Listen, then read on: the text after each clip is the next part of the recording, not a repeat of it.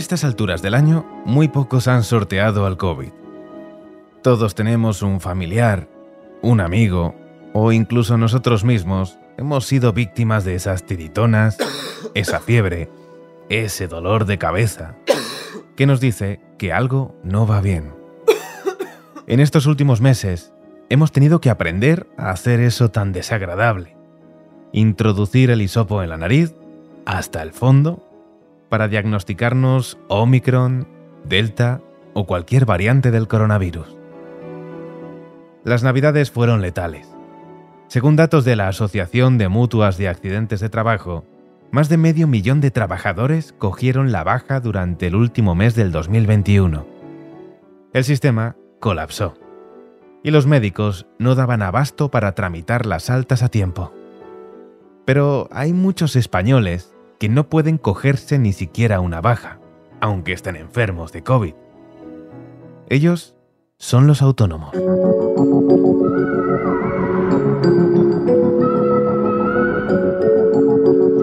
Me llamo Beatriz, soy abogada y soy autónoma. El miércoles Beatriz es abogada. Trabaja por cuenta propia desde hace un puñado de años. Como muchos españoles, se contagió hace unos días en una de esas comidas familiares. El miércoles 14 de enero por la mañana di positivo en COVID en una prueba de antígenos que, que yo misma me realicé en casa. Y lo notifiqué en el teléfono, un teléfono que Sanidad tiene habilitado para comunicar estos casos. Y, también bueno para que igualmente me, me tramitaran la baja sobre todo de cara a que como abogada tengo señalamientos que atender en el juzgado a lo largo de los próximos días. Tengo un juicio, una audiencia previa señalados esta semana y a principios de la semana que viene, que claro, obviamente tengo que suspender y, necesito algún tipo de documento que acredite que tengo COVID, pues de un antígeno hecho en casa no es un, no es un documento.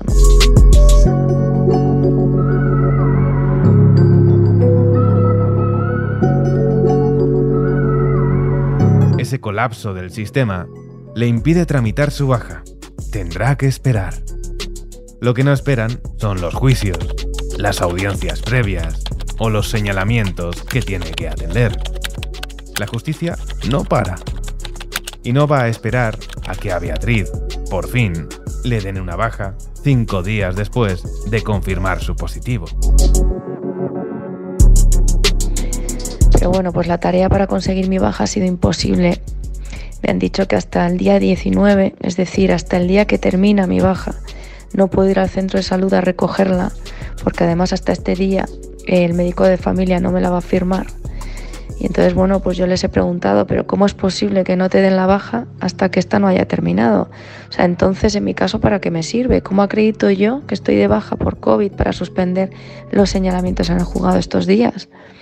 Ante tales preguntas no me han sabido contestar.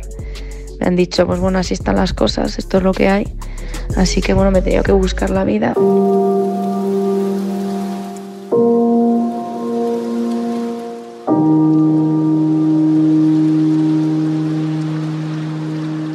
Ahora, enferma en casa, está obligada a adelantar todo ese trabajo que le espera en los juzgados. Además debe cuidar de sus tres hijos, que no pueden ir al cole por ser convivientes con un positivo. Ella es solo uno de los 300.000 autónomos que se contagiarán de COVID a lo largo del mes de enero y de febrero. Muchos de ellos sufren la misma situación que Beatriz. No pueden ni siquiera cogerse una baja por la maraña burocrática que supone y por su escasa cuantía económica.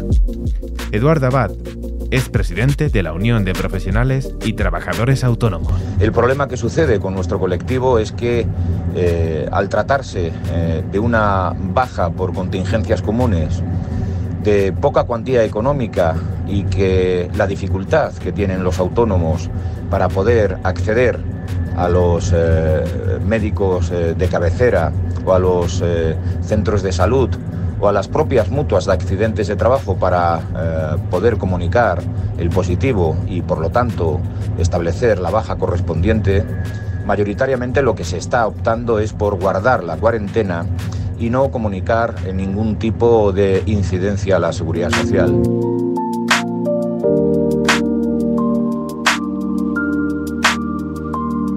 Para al menos igualar las condiciones de las que sí disfrutan los trabajadores por cuenta ajena, los autónomos piden ayuda al gobierno y se lo ponen fácil.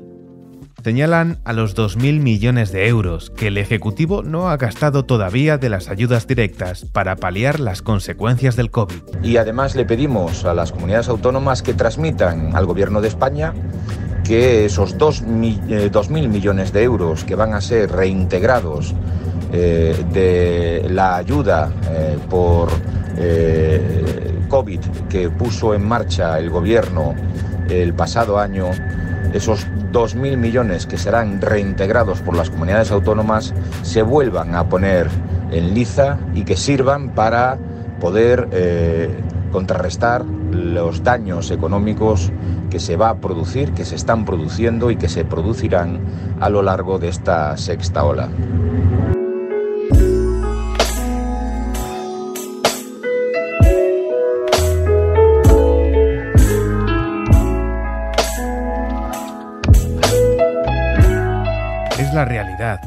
A la que se exponen más de 3 millones de autónomos en España.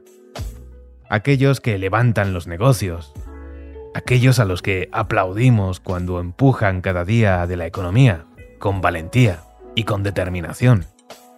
Los primeros a los que los diferentes gobiernos piden un esfuerzo extra cuando vienen curvas.